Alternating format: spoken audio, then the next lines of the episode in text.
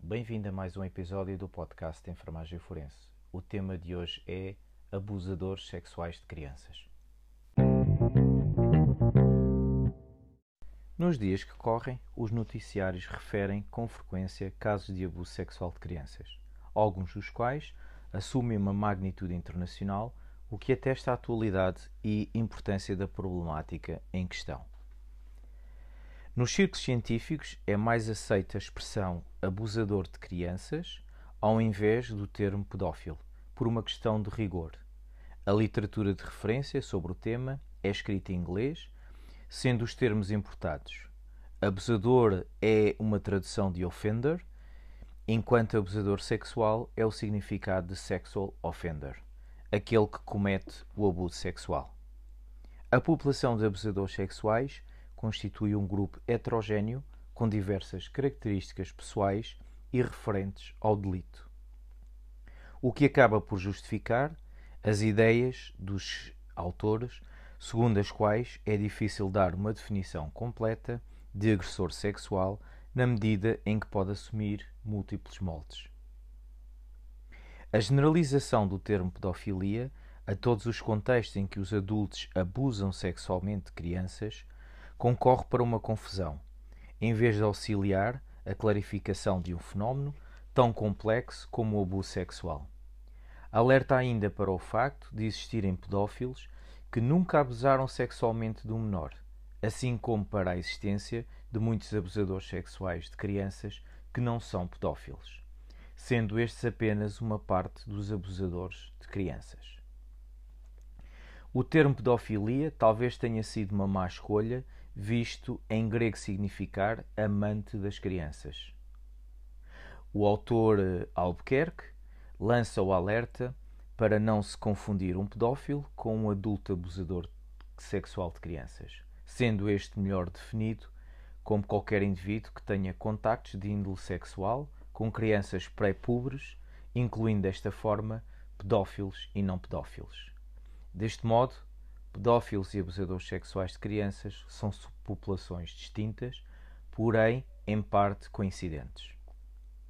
Alguns pedófilos, ainda que tenham atração sexual por crianças pré-pubres, não insetam relações sexuais com elas, enquanto alguns abusadores sexuais de crianças, não se sentindo sexualmente espertos por crianças, abusam-nas por diversos motivos, tais como falta de parceiros adultos, vingança sobre a mãe da criança, sob o efeito de substâncias, entre outros.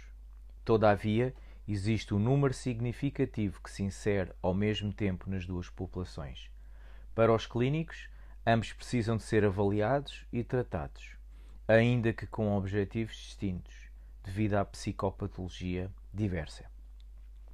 Devido às inúmeras abordagens e tipologias de abusadores sexuais de crianças, encontradas na literatura, vamos optar para o episódio de hoje por uma apresentação bipartida do abuso do abusador sexual de crianças, o abusador primário ou preferencial mais conectado com ao abuso extrafamiliar e o abusador secundário ou citacional maioritariamente associado ao abuso intrafamiliar.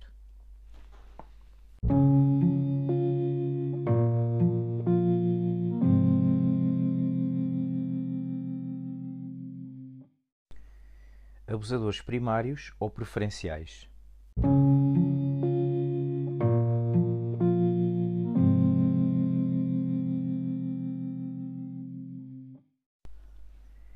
Nesta categoria inserem-se os indivíduos com uma orientação sexual dirigida primariamente para crianças, sem interesse por adultos e com condutas compulsivas não despoletadas por situações de stress geralmente possuem um campo limitado de interesses e atividades, o, que o, o qual os leva a uma existência solitária.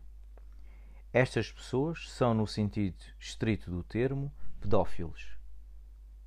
Recorrem diversas estratégias de atração, tais como a simpatia pessoal, comportamentos infantis, sintonia com os interesses dos menores, prendas, entre outros. Numa ótica cognitiva, os abusadores preferenciais consideram as suas condutas sexuais apropriadas e planificam-as com antecedência.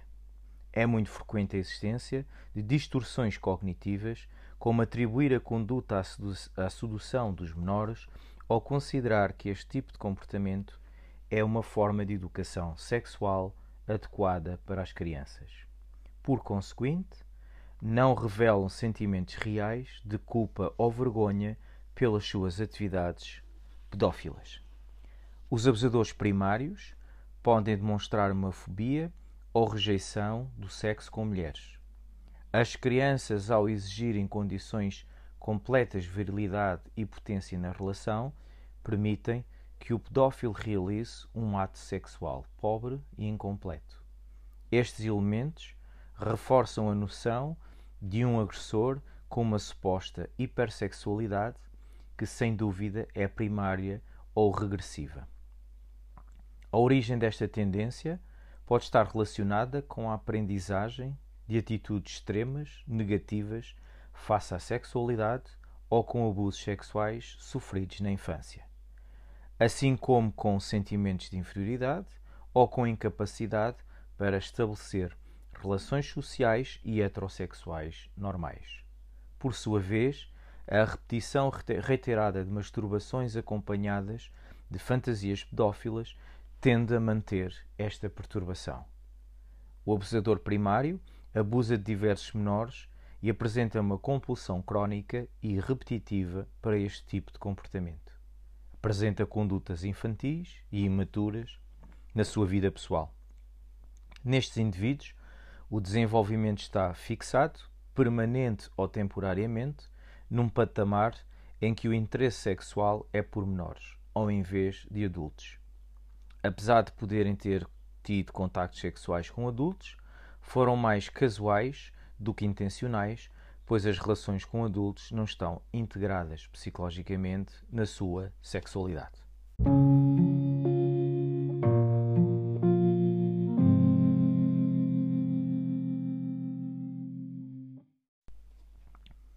Os abusadores em análise raramente são ou foram casados atacando na maioria das vezes estranhos ou conhecidos. Alguns destes abusadores selecionam mulheres com criança ou crianças com o propósito primário de ganhar acesso a esta ou a estas, ainda que tenham relações sexuais com as mães. Em alguns casos, o abusador admite que estas eram acompanhadas por fantasias sexuais pedófilas. Assim, os contactos sexuais casuais que possam ter com adultos visam o objetivo final de facilitar o acesso às crianças. As características mais salientes deste grupo são a exclusividade das interações, a atração pelas crianças e a inexistência de remorsos. Inserem-se ainda neste grupo pessoas que se sentem atraídas por menores cujos desejos não se concretizam ou se valem da masturbação com fantasias que figuram crianças. Os abusadores sexuais preferenciais perpetuam ofensas sexuais sobre os menores para satisfazer as suas necessidades sexuais, recorrendo a elementos da agressão necessários para a excitação e gratificação. Estes usualmente envolvem fortes padrões comportamentais ou sexuais ritualizados os quais são difíceis de alterar para o abusador. Ao contrário do que acontece com o abusador situacional, o abusador preferencial apresenta maior probabilidade de desenvolver um ritual sexual. Frequentemente planeia a procura de uma vítima específica. Na maioria dos casos, estes agressores têm acesso a crianças, abusam várias vítimas e colecionam pornografia infantil. Os abusadores preferenciais de crianças entendem-se pedófilos, podem ter outras perturbações psicossexuais, perturbações da personalidade ou estarem envolvidos em outras atividades criminais. O interesse pedófilo por crianças pode estar associado a outras parafilias. Estes indivíduos têm largos contactos com a vítima e um elevado nível de fixação. Os indivíduos inseridos nesta classificação encontram-se fixados num estado de desenvolvimento psicossexual imaturo. Iniciam o seu interesse sexual por crianças na adolescência, preferindo o sexo masculino. Caracterizam-se na sua vida social pela imaturidade, passividade e dependência. Geralmente são solteiros e com pouca atividade social com pessoas da sua faixa etária sentindo-se incomodados entre elas. Não existem fatores precipitantes, precedentes ou ato abusivo. Gostam de menores e não faz parte dos seus intentos causar danos, agindo sem violência e resistência por parte do menor, que frequentemente é já seu conhecido. A estratégia adotada passa por uma sedução crescente, tendo o abuso lugar depois de um largo período de tempo.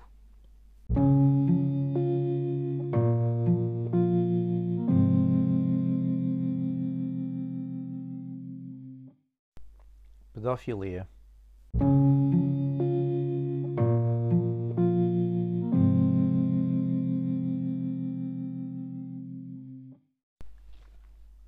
A palavra pedofilia deriva da fusão de dois vocábulos gregos, concretamente pedo, que significa criança, e filia, que designa a amizade ou apego a algo ou alguém. A pedofilia significa atualmente, no sentido lato, a aproximação sexual por parte de um adulto a uma criança, rapaz ou rapariga. A panóplia de comportamentos incitada com crianças por parte do pedófilo é vasta. Em alguns casos, cingem-se a despi-las, observá-las, exibindo-se a si próprio e ou masturbando-se na presença destas, além de as tocar ou acariciar. Noutros, implica sexo oral, vaginal ou anal e a penetração com as mãos ou com objetos, empregando por vezes a força física. Estas atividades podem ter ainda como pano de fundo material pornográfico. Todavia, raramente os pedófilos atacam uma criança de forma violenta. Pelo contrário, fazem uso da manipulação para se servirem da ingenuidade das crianças com o intuito de terem atos sexuais. Oit menciona que apenas uma minoria dos atos pedófilos envolve penetração com pênis, sendo na sua maioria ofensas sem contacto, tais como exibir os órgãos sexuais e observar secretamente o menor. O suborno é mais comum do que outras formas de coerção, mais violentas usuais em abusos sexuais de crianças.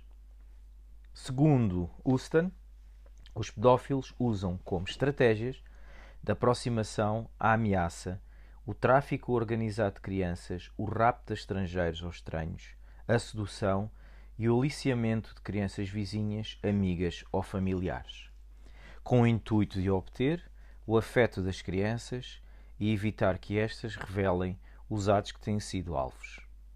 Os pedófilos comportam-se de forma generosa e atenciosa à exceção dos casos de sadismo sexual. Porém, na perspectiva de Urra, existe sempre uma certa dose de sadismo nos pedófilos. Como já foi referido, existem pedófilos que nunca abusaram sexualmente de uma criança, recorrendo apenas a fotografias com crianças.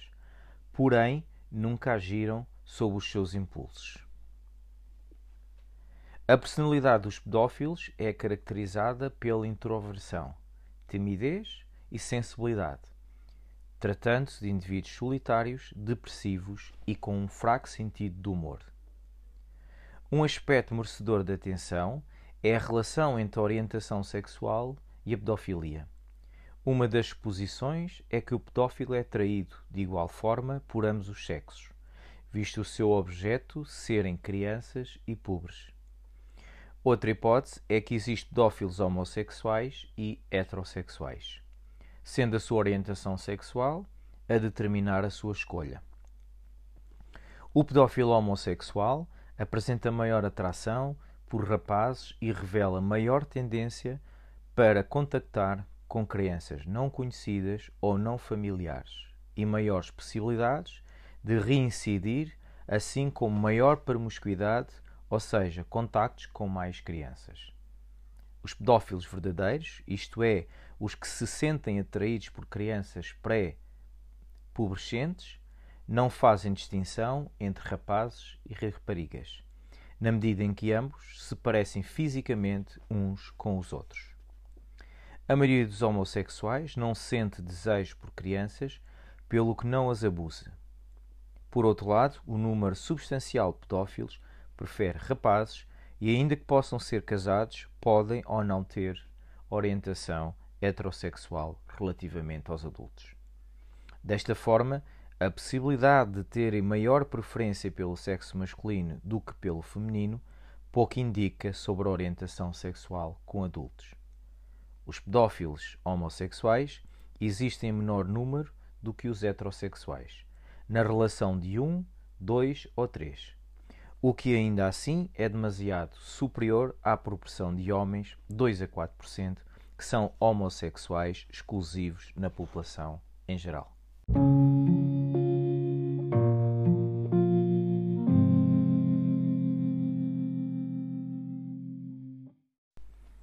Importa-me mencionar que existem pedófilos exclusivos que apenas sentem desejo por crianças e pedófilos não exclusivos que também sentem desejo por adultos.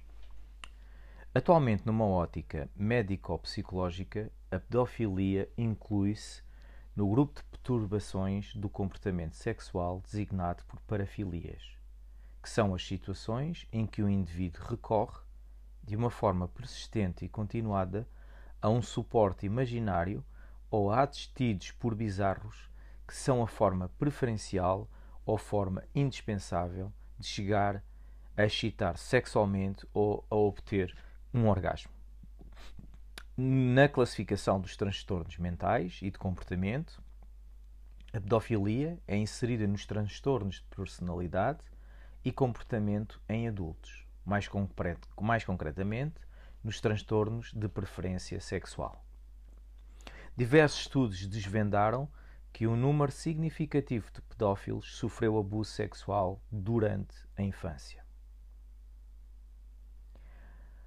Watson e Dickey realizaram um estudo em que detectaram as percentagens de indivíduos abusados na infância em grupos de pedófilos heterossexuais, homossexuais abusadores não pedófilos, controles homossexuais, controles heterossexuais e violadores heterossexuais.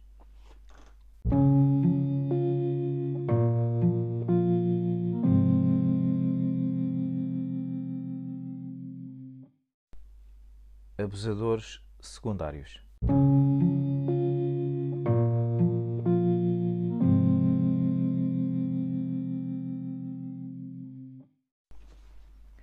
São indivíduos que têm contactos sexuais isolados com crianças, os quais são reflexo de uma situação de solidão ou stress. As condutas habituais destes indivíduos são relações sexuais com adultos, normalmente heterossexuais, ainda que possam surgir alterações no decorrer destas, como impotência ocasional, falta de desejo e algum tipo de tensão ou conflito com as parceiras complementa afirmando que o abusador secundário ou si, situacional comete um ato abusivo ou mais em consequência de uma crise existencial e pessoal. Na esfera cognitiva, podem perceber este tipo de condutas como anómalas e executarem-nas de forma episódica e impulsiva, em detrimento de um modo premeditado e persistente. Desta forma é comum o surgimento posterior de intensos sentimentos de culpa e vergonha e a inexistência de distorções cognitivas.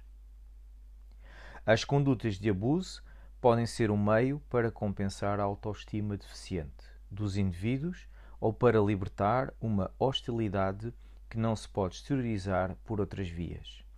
As situações de stress, assim como o consumo excessivo de álcool ou drogas, podem ser fatores desencadeadores deste tipo de conduta. Os agressores sexuais situacionais geralmente não são pedófilos, ou seja, não têm uma preferência sexual por crianças, sendo menos propícios a repetir o ato abusivo. Os abusadores em questão tendem a ser mais velhos, com uma idade média superior aos 35 anos e com uma profissão mais qualificada do que os violadores. Os abusadores inseridos nesta categoria atingiram a maturidade sexual, contudo, regrediram a um estado anterior do desenvolvimento psicossexual. A sua história a este nível revela interesse primário por adultos, não por menores. Desta forma, o desejo destes indivíduos parece refletir quase uma reversão a uma sexualidade mais pueril. Cerca de 3 quartos dos abusadores situacionais foram casados, atacando usualmente dentro da rede de amigos ou parentes. Howitt alerta para o facto de que, apesar de se afirmar o contrário, os pais incestuosos também podem atacar crianças fora da família ou violar mulheres.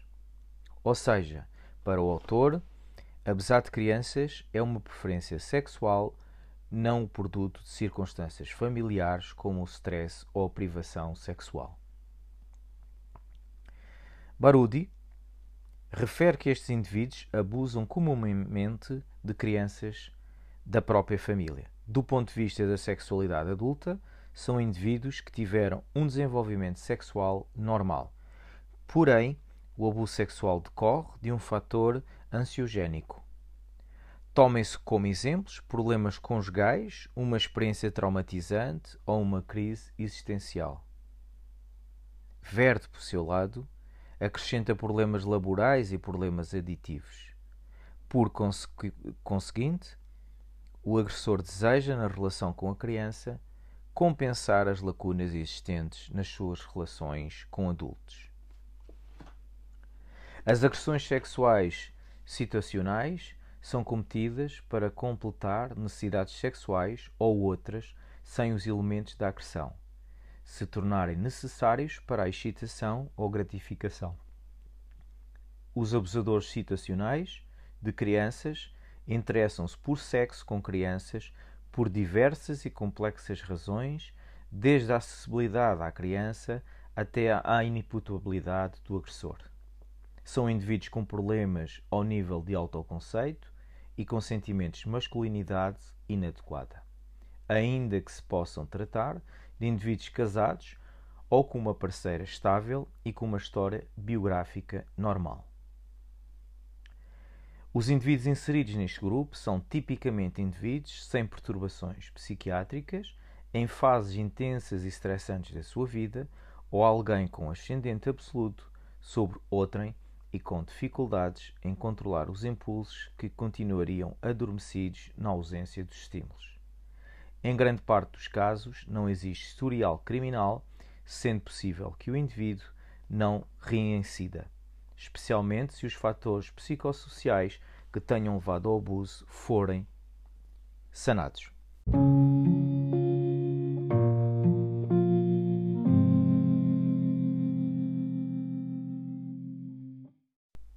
Incesto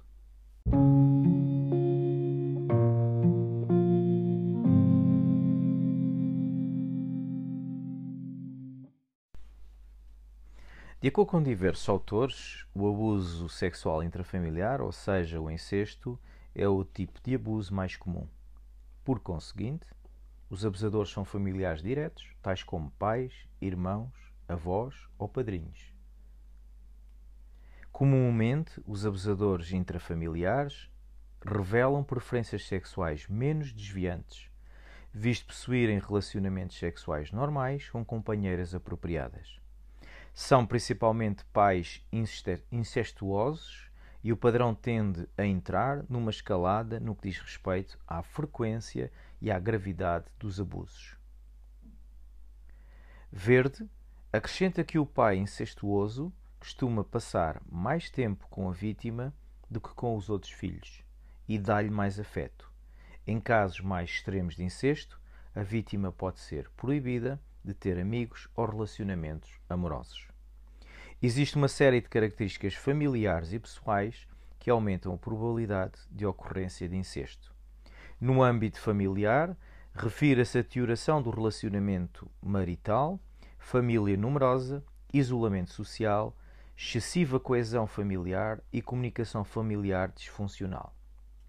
Na esfera pessoal, a conduta violenta, autoconceito diminuído, autoritarismo e um déficit de assertividade. Alguns autores afirmam que nos casos de abuso sexual entre pai e filho, isto é, incesto homossexual, é frequente o pai ser pedófilo e homossexual latente. É típico no incesto o abusador querer fazer crer à vítima que o tipo de relação é normal em todas as famílias, sendo necessário ter especial atenção ao caráter hipotético da repetitividade dos abusos abusivos intrafamiliares através de gerações. Werner afirma que habitualmente em meio intrafamiliar o abuso quando é descoberto já é perpetuado há muito tempo, devido à intimidade de confiança existente entre criança e abusador. O incesto é o espelho do casal parental no dever de cuidar dos filhos na medida em que o progenitor causa danos, sobretudo à filha, e a figura materna não consegue impedi-lo. É igualmente reflexo da disfuncionalidade, de estruturação e inversão hierárquica, pois a vida, pois a filha substitui a mãe nas atividades sexuais com o pai, como referem diversos autores. O incesto vem mostrar relações mal elaboradas no triângulo primordial da família, em que ficam explícitas dificuldades relacionais e sexuais entre pai e mãe, relação de disputa por lugar de companheira sexual entre mãe e filha, e relação invertida entre pai e filha que troca de lugar do eixo de consanguinidade para eixo de alianças. Por conseguinte, na esfera da sexualidade, algumas crianças alvos de abuso sexual podem ficar fixadas em relacionamentos com base na sexualidade, assim como no futuro estar mais suscetíveis de enverdar pela prostituição, prática de abuso sexual, homossexualidade e disfunções sexuais.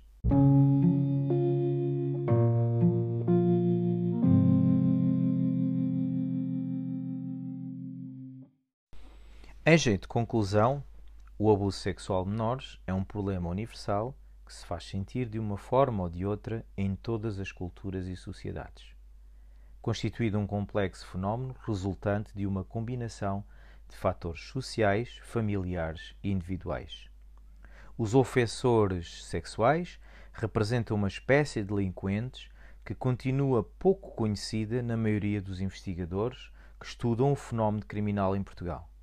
Contudo, ainda que o tema possa parecer melindroso, por abarcar a esfera da subversão da sexualidade, é fulcral recordar as palavras de Maurice Cousseau, criminologista canadiano, que, segundo ele, para se conter as problemáticas criminais é necessário estudá-las e conhecê-las sem cair numa postura de desvalorização e dramatização das mesmas.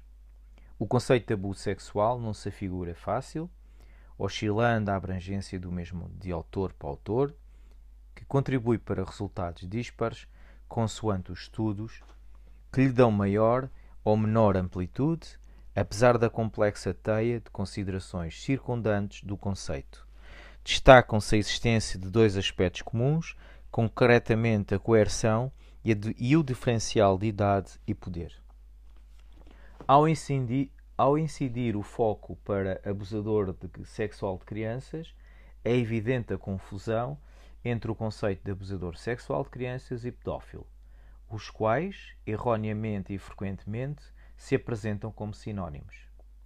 Revela-se de suma importância pela riqueza que acrescenta a apresentação bipartida do conceito de abusador sexual de crianças, em abusador primário ou preferencial e abusador secundário ou situacional, os quais surgem maioritariamente associados a determinados contextos.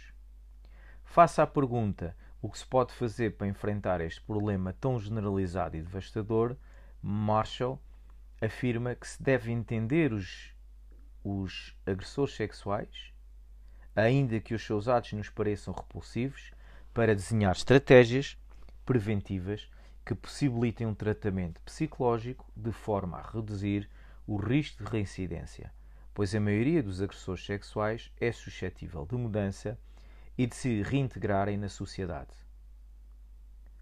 Favro considera existir, quanto ao estado de conhecimento da temática do abuso sexual, um longo caminho pela frente. E um caminho que toma diferentes direções que pretendi abordar desta forma neste episódio.